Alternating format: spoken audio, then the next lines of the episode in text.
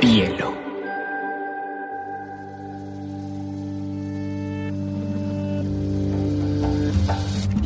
Coincide con la noción de estilo tal como se La lectura debe ser una de las formas de la felicidad. Y no se puede obligar a nadie de mi libro debe escribir. Y digamos que no es el cuento se escribe a mí la, la cosa más importante que me ha pasado en la vida ha sido aprender a leer una pizca de exageración en esa frase.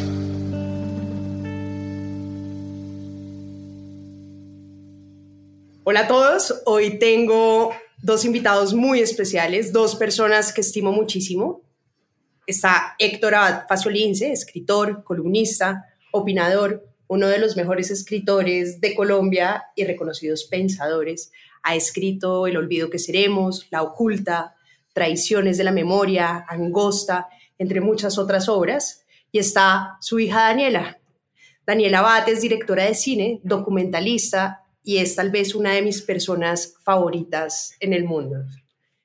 Eh, tiene dos documentales, Carta a una sombra y Smiling Lombana, y está por sacar su primera obra de ficción, cuyo nombre no vamos a decir porque se los vamos a dejar más adelante. La familia Abad se ha reconocido por muchas cosas, por representar el amor, por representar el apoyo incondicional, por representar unos lazos muy intrínsecos que los une a todos, que une una historia y un compromiso social humanista muy grande que uno alcanza a ver en todas las generaciones de esta familia. Para mí, Daniela y Héctor han logrado por medio de las letras y el cine volver universal una historia, una historia de una familia, la historia de unas ideas, de los derechos, de la historia del país y evidentemente un legado fundamental. En el caso tuyo, Héctor, tu padre te llevó a las letras, enseñándote primero el abecedario, después incentivando que te acercaras a los libros y celebrando una y otra vez los textos. Y en el caso de Daniela, fue su madre que la acercó al cine con Luis Alberto Álvarez, que quienes no lo conocen es un reconocido crítico, y no solamente le enseñó a apreciar el cine, sino a hablar, criticar y pensar desde el cine. Evidentemente hay una relación muy clara entre esta familia, estos vínculos y la creación artística. Por eso, bueno, primero darles la bienvenida y después que habláramos un poquito de eso. Dani, Héctor, qué felicidad tenerlos a los dos. Me siento realmente muy privilegiada de tener a dos grandes amigos en este espacio. María, muchas gracias, muchas gracias por invitarnos. Yo también estoy muy contenta de estar acá, de tener esta conversación con mi papá y contigo, que para mí es muy natural. Y tú también eres de mis personas preferidas. Más te vale. bueno, gracias. Yo también muy contento de estar en esta compañía eh, extraordinaria y encantadora de mi hija y de María José. Y bueno, hablemos de lo que quieras. ¿Por dónde empezamos? Quisiera empezar, Héctor, con esa relación que hay entre la familia de ustedes y la creación artística. A ti te llegó por tu padre como esa, tal vez esa pulsión de crear y quería que exploráramos un poquito esa idea. Yo, yo a veces cuento que mi abuelo paterno, que se llamaba Antonio Abad Mesa, eh, empezó los estudios de medicina en Medellín siendo muy joven. Él era un pueblerino, él era de Jericó pero eh, el papá de él se murió de tifo y él tuvo que volver a Jericó a encargarse de una finca cafetera que tenía. Y entonces, de alguna manera, mi papá, que quería ser escritor, eh, tuvo que cumplir el destino del padre de él, de mi abuelo, y ser médico sin tener demasiada vocación para eso. Eh, yo a lo mejor hubiera querido ser no sé qué, eh, músico tal vez, músico me hubiera encantado, pero como mi papá no había podido ser escritor, eh, entonces de algún modo tomé eh, con una generación de retraso esa especie de destino de otra persona. Cumplir el sueño de mi papá, así como mi papá había cumplido el sueño de, de, mi abuelo. Y yo creo que un poco a Dani le pasó eso con Bárbara, con su mamá, que siempre quiso dedicarse al cine y, no lo pudo hacer y Dani lo ha logrado. Eso no quiere decir que no tengamos una vocación, sino que mm, pues esos nexos de los que tú hablas, familiares, de algún modo influyen mucho sobre uno y sobre sus decisiones a la hora de, de decidir a qué nos vamos a dedicar. Dani, cuéntanos un poquito de ese proceso creativo y cómo tu padre y tu abuelo han influido en él. Pues yo creo cuando mi papá habla de eso, a veces pareciera como si hubiera como un, como un legado pues eh, familiar y como una idea un poco romántica y tal vez como conservadora de cumplir los sueños eh, no cumplidos de los padres. Yo creo que, igual mi papá lo aclaró al final, eh, no, no, yo nunca sentí como una responsabilidad de cumplir los sueños ni de mi papá ni de mi mamá, no me sentí obligada, pero creo que era, mm, pues como que ellos me mostraron lo que a ellos más les gustaba. En el caso de mi mamá, le encantaba la música y le encanta, pues le encanta la música y le encanta el cine y en el caso de mi papá, pues le encantan, le encantan, diría yo, las historias más que simplemente la literatura. Mm, para mí es muy importante cómo influye más que el arte, eh, cómo influye como la vida en realidad, cómo influyen como las vivencias. Para mí fue muy importante crecer en, una familia en donde lo más importante era hablar y conversar. Nosotros nunca tuvimos, por ejemplo, un televisor al frente del comedor porque en el comedor teníamos que conversar y contarnos lo que pasaba o lo que había pasado en el final del día o al mediodía. Nunca tuvimos un televisor en la habitación tampoco, porque por la noche nos leían cuentos o conversábamos mi hermano y yo. Eh, entonces creo que lo que más me inspiró fue tener eh, una vida basada en las conversaciones y por lo tanto una vida basada en las historias.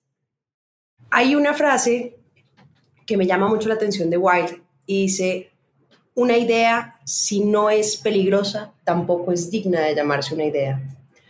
Tu padre, Héctor, y tu abuelo, Dani, fue un gran pensador. Eh, trajo nuevas ideas a la sociedad, cambió literalmente la sociedad, no solamente por ser médico, por sus columnas, por tener además el primer medio de prensa que le exigía políticamente a otros responderle a la sociedad, pero también sus ideas se consideraron peligrosas. ¿Cómo ven hoy en este contexto ese tema de las ideas y por qué es tan importante de todas formas formar esas ideas peligrosas.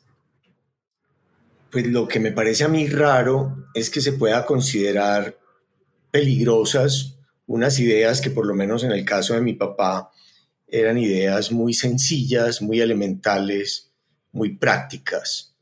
Eh, no veo cómo, pero así, así fue, se pueda considerar peligroso que todo el mundo tenga acceso al agua potable o que todo el mundo pueda tener acceso a las vacunas o que eh, la gente deba vivir en, una, en un sitio digno, eh, higiénico.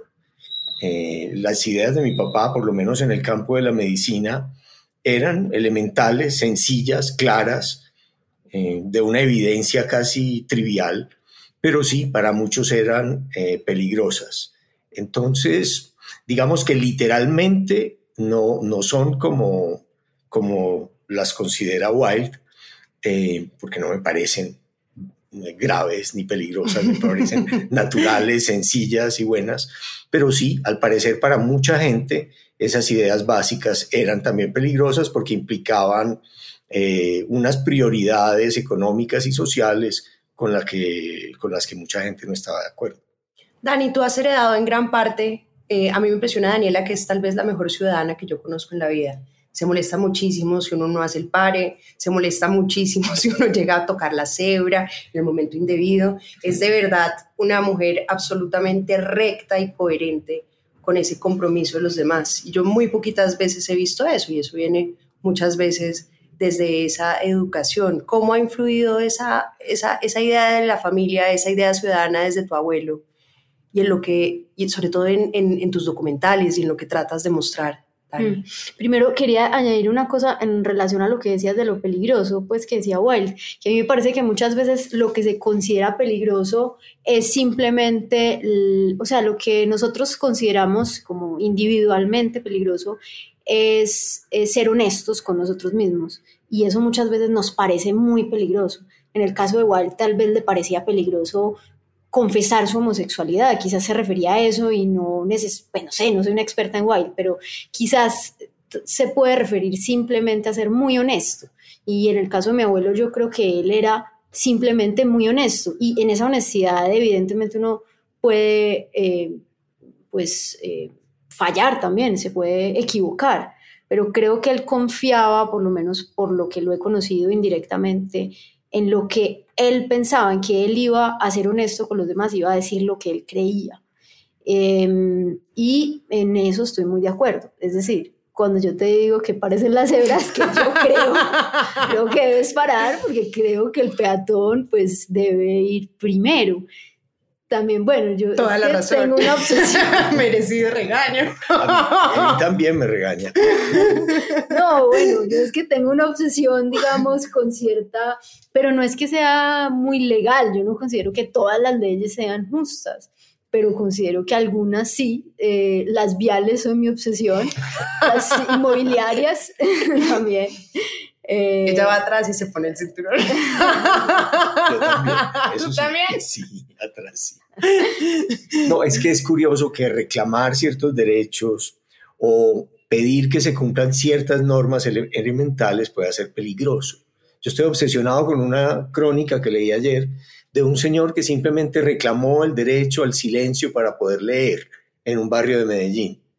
Y los vecinos eh, lo agredieron físicamente, él era un gran lector, lo agredieron físicamente y él perdió la vista. No puede ser. Simplemente por reclamar, por hacer ese acto tan peligroso de reclamar que no pongan la música a todo volumen toda la noche. Reclamar ese derecho sencillo, elemental, le costó a este señor la vista. Sí, muy peligroso, muy peligroso reclamar algo tan sencillo. Es que lo peligroso puede depender, o sea, puede ser muy relativo, porque lo que es peligroso acá, pues eh, o lo que no es peligroso acá, pues en Irán puede ser peligrosísimo, o lo que es peligroso acá en otras partes no lo sé, no lo es, pues o no, no debería serlo. Entonces creo que también eso del peligro puede ser muy relativo. Pero bueno, María José te había preguntado otra, cosa, Lo, que te había preguntado es cómo había influido sobre todo esa visión tanto de tu, de tu abuelo como de tu padre, esa visión precisamente de, de, de, de la sinceridad, de lo que consideran correcto, de ese compromiso por el otro en tus documentales y cómo lo tratabas de mostrar? Mm, no, no, sé muy bien, digamos que para mí, mm, pues obviamente en Carta una sombra influyó mucho el libro de mi papá y el pensamiento de mi abuelo que oía a través de sus, sobre todo de su programa mm, radial, tenía un programa radial que se llamaba Pensando en voz alta y gran parte de la investigación de la película fue oírlo y eran 100 horas de material. 100 horas de material no solamente del, del programa de radio, sino también de, de, unas cartas que ellos intercambiaban. Cartas, eh, cartas orales, ¿no? Que, eran, ellos. que las grababa como en una grabadora y se las mandaba, ¿se las mandaba de dónde? Mandaba el cassette desde Indonesia o desde Filipinas o desde Los Ángeles, desde donde él estuviera viviendo. Sí, entonces digamos que yo aprendí, pues yo, pues yo aprendí muchas cosas y sigo aprendiendo muchas cosas de mi papá con las conversaciones que tenemos, ni siquiera tanto por lo que escribe, porque yo no leo todo lo que escribe mi papá. ¿No? no. Sino sobre todo por lo que conversamos y de alguna manera yo sentí que conversaba también con, con mi abuelo a través de esas cartas y así aprendí sus opiniones. Lo que me pareció más interesante era cómo eso se, se cruzaba, digamos, con la historia de Colombia que yo desconocía. Entonces, no sé, ese fue otro gran aprendizaje para mí, cómo sus palabras me llevaron a interesarme por la historia de Colombia mm, en general, ni siquiera en los años precisos, digamos, del asesinato de mi abuelo, de la vida de mi abuelo, sino en general. Hay un texto que me llamó mucho la atención que escribió Vargas Llosa precisamente sobre el olvido que seremos. y me gustaría leerlo. Es muy difícil tratar de sintetizar qué es el olvido que seremos sin traicionarlo, porque como todas las obras maestras, es muchas cosas a la vez. Decir que se trata de una memoria desgarrada sobre la familia y el padre del autor, que fue asesinado por un sicario, es cierto, pero mezquino, porque el libro es también una sobrecogedora inmersión en el infierno de violencia política de Colombia, en la vida y en el alma de la ciudad de Medellín, en los ritos, pequeñeces, intimidades y grandezas de una familia. Un testimonio delicado y sutil de amor filial. Una historia verdadera que es asimismo una soberbia ficción por la manera como está escrita y construida, y uno de los más elocuentes alegatos que haya sido escrito en nuestro tiempo y en todos los tiempos contra el terror como un instrumento de la acción pública. Tremendo, tremenda oda la de Vargas Llosa. Pero me llama mucho la atención, Héctor, que evidentemente tu libro generó una conmoción en Colombia y en muchísimos países del mundo. Quisiera, y obviamente después eh, El olvido que seremos, que es una oda a tu padre, después esta pelada hace una oda al abuelo y al padre, porque tú eres el protagonista de Carta a una sombra, se vuelve un impacto social no solamente desde las letras, sino el documental que tuvo un efecto muy grande en los lectores y en los ¿qué se dirá eso? ¿Televidentes? ¿Usuarios? No sé, en la eh, audiencia, en los espectadores. Quería conocer cómo, cómo habían sido las reacciones o cuáles reacciones les impresionaron particularmente con el impacto tanto del libro como de tu documental. Adelante, Héctor. Bueno, yo partí de algo muy personal, muy íntimo, muy familiar, como tú misma dices, y es querer contarles a mis hijos cómo fue el abuelo que no conocieron. Pero en la vida de mi papá, eh, en la vida privada de mi papá, en lo que le ocurrió durante toda su vida, eh, como padre, como hijo, como esposo, como profesor, como activista por los derechos humanos, eh, la historia de Colombia se entrelazaba.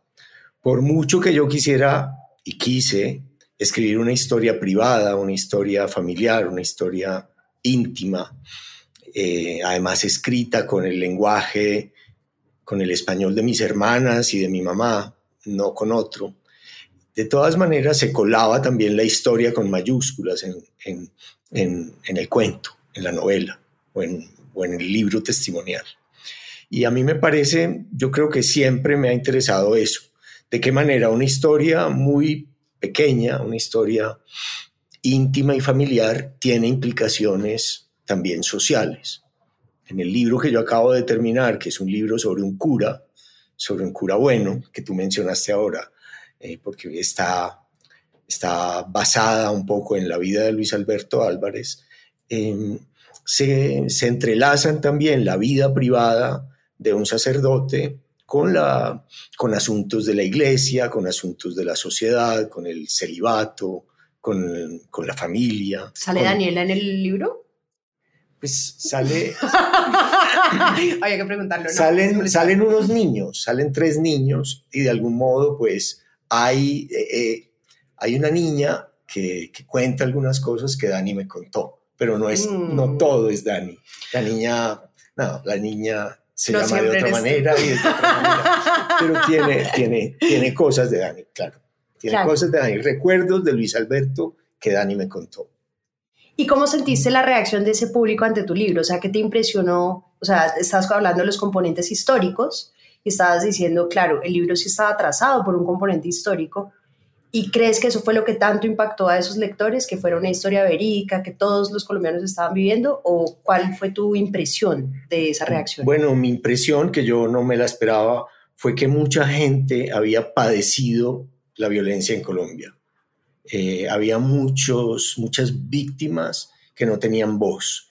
Y estábamos en un momento en el que la literatura privilegiaba eh, darle voz a los protagonistas de la violencia, darle voz al paramilitar, al guerrillero, al sicario. Había muchas novelas contadas desde el punto de vista de los que disparan y en ese momento, hasta ese momento, no había mucha literatura sobre los que recibían los balazos. Y yo creo que mucha gente se sintió reivindicada en su dolor y en la injusticia que habían cometido eh, con ellos, con miles y miles y miles de casos en Colombia, eh, en que no habían matado a sus propias víctimas eh, porque hubieran hecho algo malo, sino muchas veces porque habían tenido alguna idea peligrosa, pero no una idea peligrosa por mala, sino una idea de derechos, de reivindicaciones, de, no soportar el ruido o la injusticia o cualquier arbitrariedad. Dani, a ti, ¿cuál fue tu reacción? Para los que no han visto Carta una sombra, los súper recomendamos. Eso sí, los va a hacer llorar desde el principio hasta el final. A mí me tocó comprar seis cajas de Kleenex, ya estoy bien, ahora te las cobro, Daniela. Pero es una de las cosas más bonitas, un documental muy bien armado, con fotografía, con audio, con imágenes, que es increíble de verdad que hayas encontrado todas esas imágenes haciendo un poco la historia del libro de tu padre. ¿Cuáles fueron las reacciones de esos espectadores? Pues digamos que mm, la película que pueden verla en una página que se llama Movies con W, Movies, escribe Movies con W. Em, ahí la, pueden, la pueden ver. Tenía eh, como dos, pues digamos, unos espectadores naturales que eran los espectadores que habían leído el libro de mi papá o que conocían a mi papá y que probablemente iban a, a querer eh, ir a ver la película. Y que, eh, que, creo que en ellos, digamos, la película eh, era impactante en el sentido de que podían reconocer esos personajes de los que habían leído pero que no habían visto y podían oír el punto de vista de otros de los personajes, no solamente, digamos, del autor del libro, porque el libro pues está escrito en primera persona por mi papá esa fue como una de las reacciones, como los fans, digamos, mi papá, los lectores de mi papá, ¿cierto? Pero había otro público, eh, que era el público que no había leído el libro, que creo que después leyó el libro, pues en, gran parte, no sabría decirlo con certeza, pero en gran parte... una comisión de la venta leyó el libro. eh, y que quedaban muy impresionados. Creo que la película los impactaba de alguna manera, de una forma muy similar a como mi papá dijo que, los, que impactaba a los lectores el libro. Em, y era que era una historia, digamos, muy común, que parecía muy atípica, pero que en realidad era muy común. Eh, no solamente, digamos, creo que el libro y la película apelan no solamente a un sentimiento de frustración hacia la violencia, sino también al sentimiento de amor más natural que puede haber entre padres y hijos. Creo que eso también eh, ayuda a, que los espectadores o los lectores se emocionen con el libro. No necesariamente tienen que haber sufrido lo mismo, pero sí pueden identificarse con el hecho de que pronto un día les maten a su padre, ¿cierto? Y por otro lado, mm, para mí siempre ha sido muy importante una cosa que ah, cuando uno hace películas, en, eh, siempre le preguntan en los, en los em, eh, pues como cuando uno vende la película, le, le preguntan como, bueno, ¿y cuál es lo universal? Que, ajá, como en el, sí, como en los speech de las películas, como, ¿qué tiene de universal tu película? Y a mí siempre me ha interesado muy poco eso. Siempre me ha interesado mucho que la película sea para los colombianos. Eso es lo que a mí más me interesa. A mí me interesa hacer películas para los colombianos, no para los franceses. Si después los franceses se interesan, maravilloso, pero, pero no tengo tanto interés de, de tener una conversación visual, digamos, con los franceses, más con los colombianos. Entonces me interesaba mucho que mi generación conociera también no solo la historia de mi familia, sino sobre todo la historia de Colombia. Dani, ¿cómo fue esa reconexión con tu papá para hacer esa película? Porque tuviste que pasar muchas horas con él, lo grabaste en todos los sentidos, momentos muy duros, momentos familiares, pero para ti como espectadora y directora, ¿cómo fue ese proceso y qué aprendiste de él? Pues no hubo, no hubo reconexión porque ya estaba conectada. pero no, ¿No quieres más. Pero es muy importante mencionar que la película no la hice solamente yo. La película la codirigí junto a Miguel Salazar, que es un gran director, un gran director de documentales que me enseñó muchísimo y entonces digamos que pues era una relación intermediada también por Miguel y creo que eso fue bueno. Creo que eso fue bueno porque permitió cierta distancia también. Hay una cosa que me llama mucho la atención, los libros siempre han sido parte fundamental, de hecho los mencionas, eh, los libros dices que tu papá era muy generoso y te dejaba sobre todo ir a coger todos los libros y los discos, Héctor, pero además tu papá era un gran lector. Entonces, por ejemplo, Russell lo leía un montón, pero también Tolstoy y te llevó esa cercanía a los libros. Estamos en este momento en la casa de Héctor Abad, que creo que debe tener por ahí unos, tú me habías dicho el número la otra vez, 75 mil libros, algo así. es como una cosa, es como un laberinto de libros que además tienen cuidadora y están muy bien organizaditos porque están todos organizados, tienen una curaduría espectacular de poesía, literatura, además están los libros de tu papá. Sí, buena parte. Gran parte de la librería de Héctor Abad Gómez están acá, por lo cual me siento muy privilegiada de estar en este espacio, pero quería saber cómo había sido esa relación, sobre todo porque para los lectores que alguien nos lleve a los libros es muy importante y tú finalmente también has llevado a Daniela a otro tipo de libros y sobre todo a la sensibilidad, pero quería hablar de esa relación entre tu papá, los libros y hoy pues tu mirada como lector. Eh, bueno, la relación fue sobre todo de ejemplo, no de sermones, no de cantaleta, no de tienes que leer o no has leído, sino simplemente de observar que él leyendo pasaba muy bueno. Y por otro lado, algo que decía Dani antes también, y es uno empieza a leer con las orejas, yo creo que uno empieza a leer es oyendo, entonces uno empieza a leer cuando le cuentan cuentos, sea familiares o algo que ocurrió en la calle, o cuando le leen. Entonces para un niño o para mí como niño era maravilloso que me leyeran o que me pusieran acetatos, discos donde había grabadas historias, bueno, cuentos infantiles.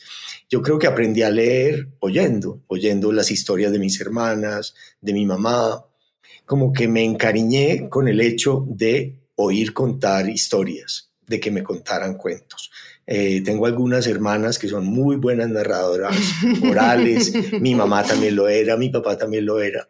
Entonces, de alguna manera, es eso, el ejemplo de que la lectura producía efectos maravillosos en el genio, en el conocimiento, en el carácter, en la tranquilidad de los que me rodeaban. Y por el otro lado, una casa muy, muy poco avara con las palabras y con las historias. Nos contábamos y nos seguimos contando muchas cosas. Yo con Dani, por eso no, no necesita leer, con Dani nos contamos las cosas y ya lo que lo que yo cuento, lo que yo le cuento a Dani probablemente es parte de un artículo que voy a escribir o un capítulo de un libro que estoy escribiendo. Dani, ¿cómo ha sido? Obviamente te fascina Clarice Lispector, tienes, te gusta mucho Ricardo Silva, tienes un par de autores, pero particularmente te fascinan, son las historias. Pero ¿cómo crees que ha influido ese lector de tu papá en ti? Pues esto queda muy mal en un podcast de literatura, pero.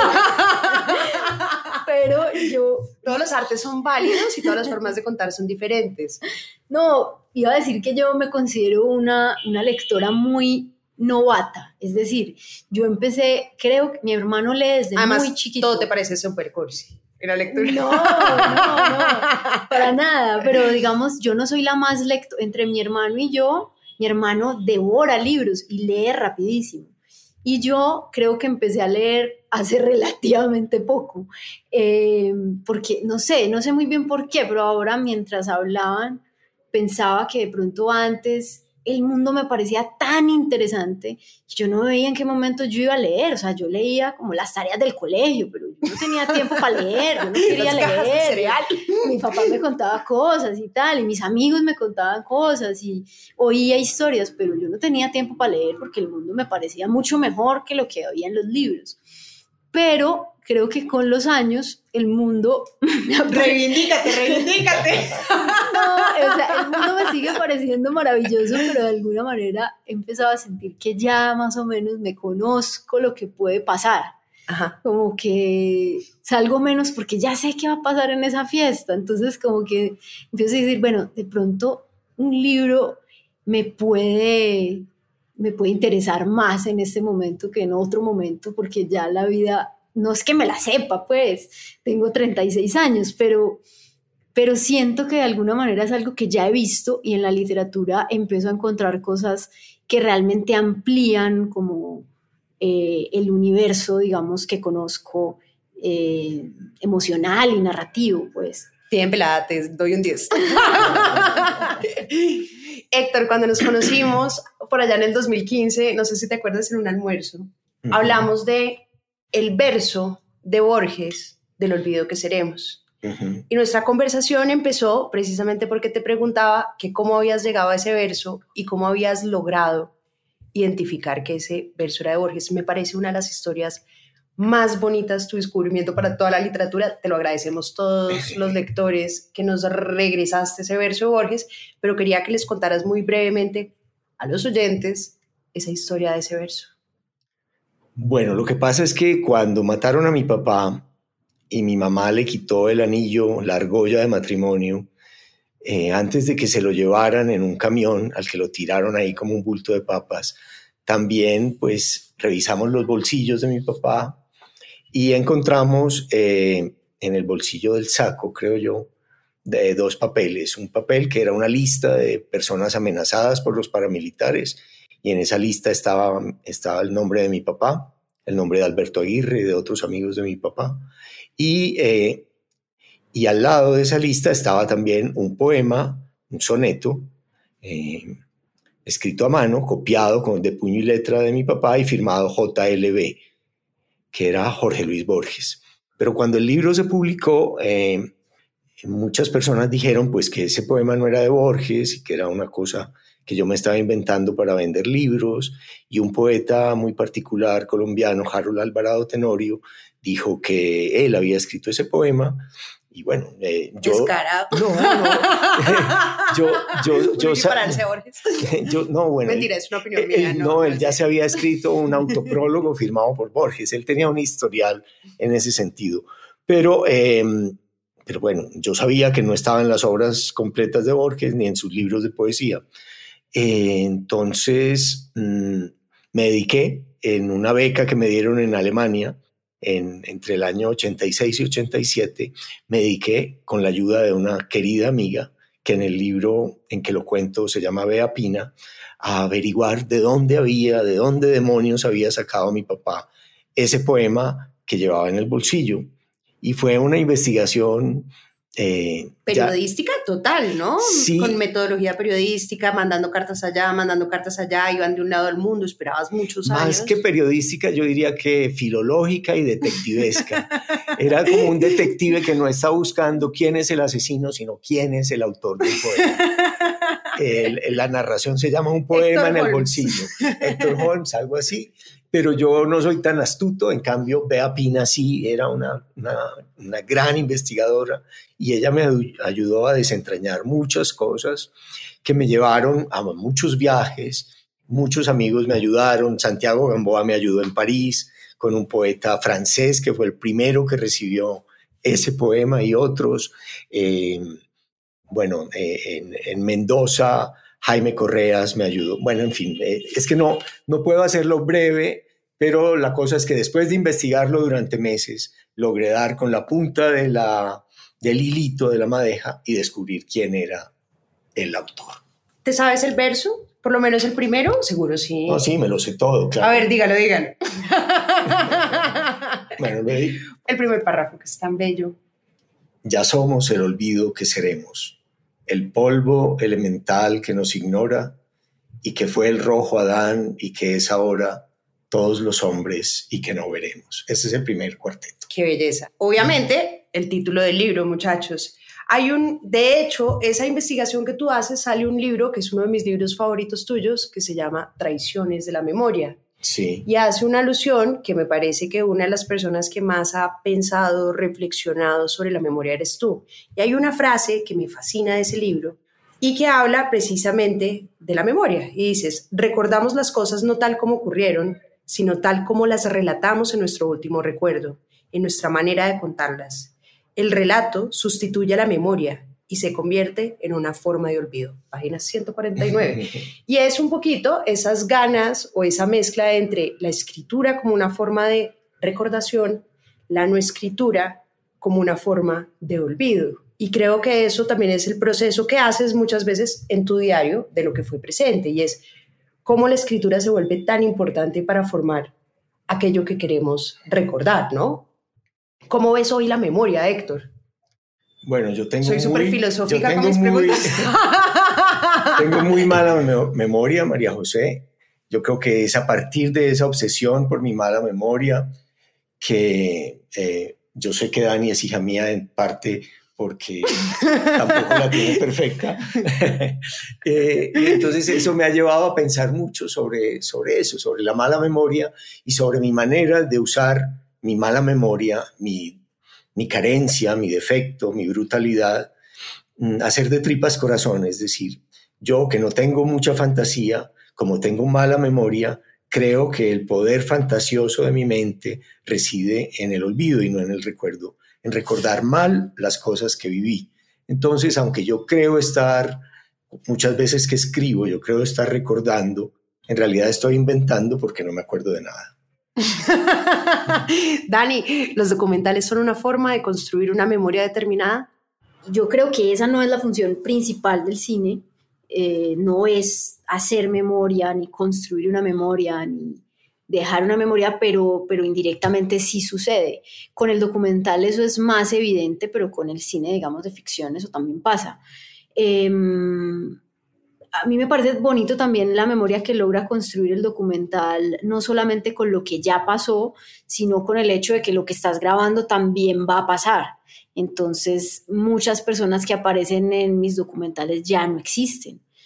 Eh, entonces, de alguna manera, digamos que el paso del tiempo favorece, por lo menos eh, desde el punto de vista de la memoria, a los documentales, los hace crecer porque porque las cosas se van acabando y las personas se van muriendo. Y en un país como Colombia, que hay, eh, en el que evidentemente hay un problema con la memoria y carecemos de memoria eh, de muchos tipos, pues el documental, digamos, cobra aún más valor. De hecho, a mí siempre me ha impresionado que las cifras, digamos, de espectadores eh, que ven películas colombianas, hay más espectadores que ven documental, hay más espectadores colombianos que ven documentales que películas de ficción. Y yo Wow. creo que es por esa necesidad, de alguna manera, de, de, de vernos, pues, y de construir esa memoria eh, visual, digamos. Borges, que pensó mucho sobre la memoria, eh, decía algo muy bonito y es que la mayoría de los objetos humanos son extensiones de nuestro cuerpo. Por ejemplo, un destornillador es una extensión de la mano o un martillo o un vaso, pues eh, es entre extensión de la cuenca de la mano para beber, eh, pero que los libros son una extensión del pensamiento y de la memoria. Y bueno, y ni se diga entonces las, eh, esto, esta novedad, digamos, que tiene, no sé, 120 años o 130 años del material au- audiovisual con ese realismo tan grande que tienen las películas, bien sean las documentales o las de ficción, son extensiones, pues al mismo tiempo, de la memoria del cuerpo, pero en el caso del, documental, son una posibilidad, como dice Dani, de mantener una voz de los muertos, o, un- o- o unas facciones, o una edad de las personas. Así es. Hay una cosa que me llama mucho la atención, Héctor, y es, tú has dicho en otros espacios que cuando escribiste el diario o cuando publicaste lo que fue presente, tú escribías en tu diario como una forma de batallar tus angustias, batallar tus dolores, pero también reflexionar sobre lo que estabas sintiendo, viviendo y obviamente para recordar. Daniela también llevó diario hasta hace poco para pensar. que me parece muy impresionante, de verdad, ese proceso de cómo la escritura se vuelve una forma de pensamiento. ¿Sigues hoy escribiendo en tus diarios? ¿Y tú por qué no escribes? Bueno, yo- pensar.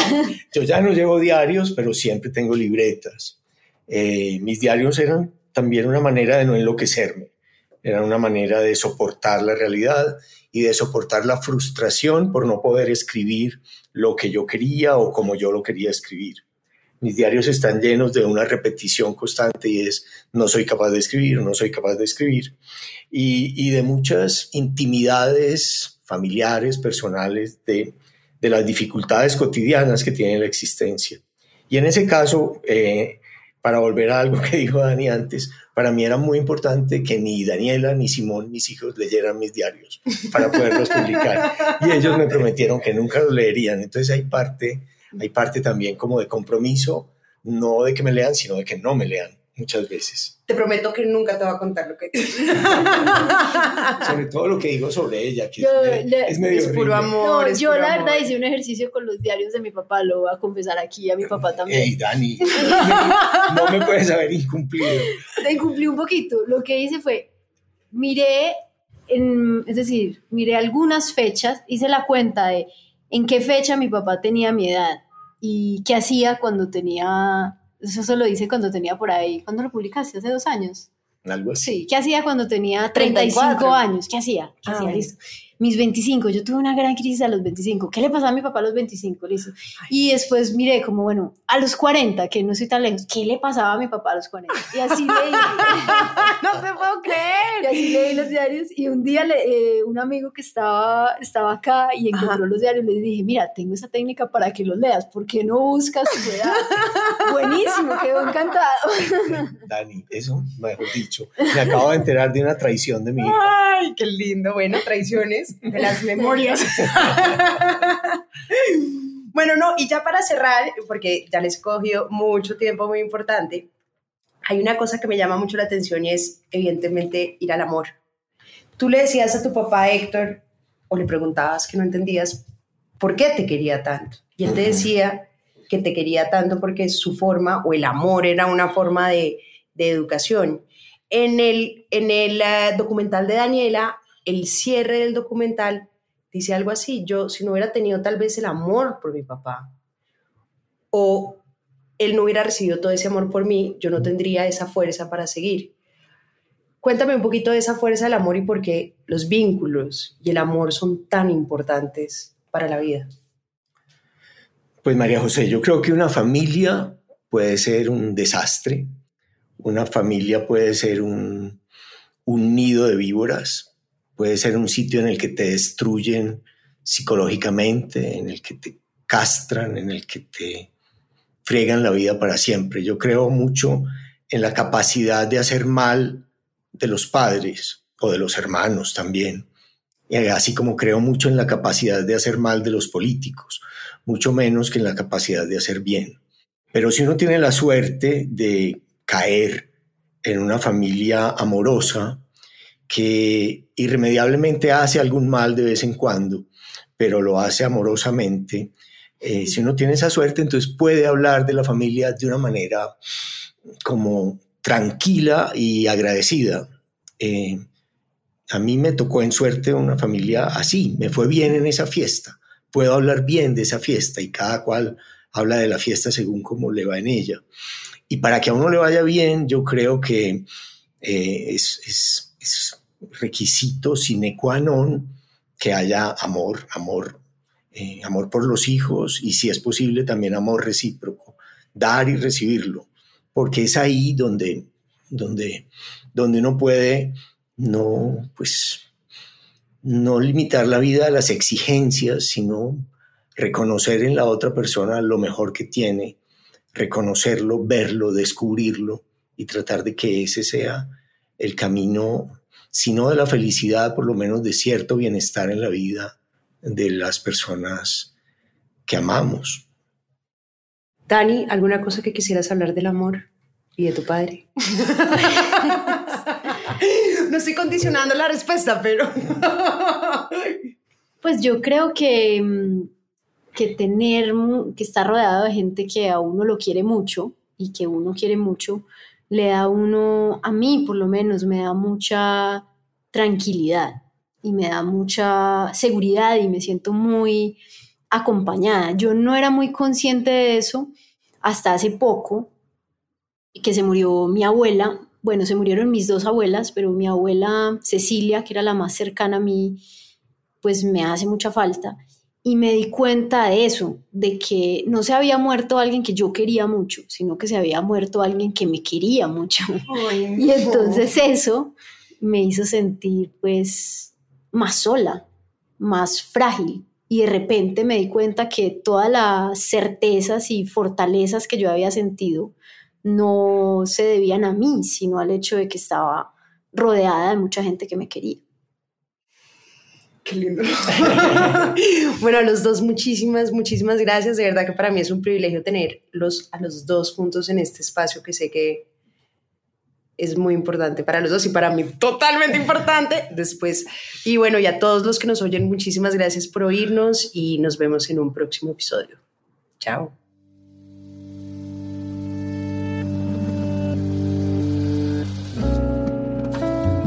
Este es un podcast para contagiar el amor por los libros, porque no hay mejor forma de incentivarlo que desde la divulgación. Ser promotor de lectura es un hobby, pero también un reconocimiento y un agradecimiento implícito a aquellas personas que en nuestra vida nos acercaron a los libros.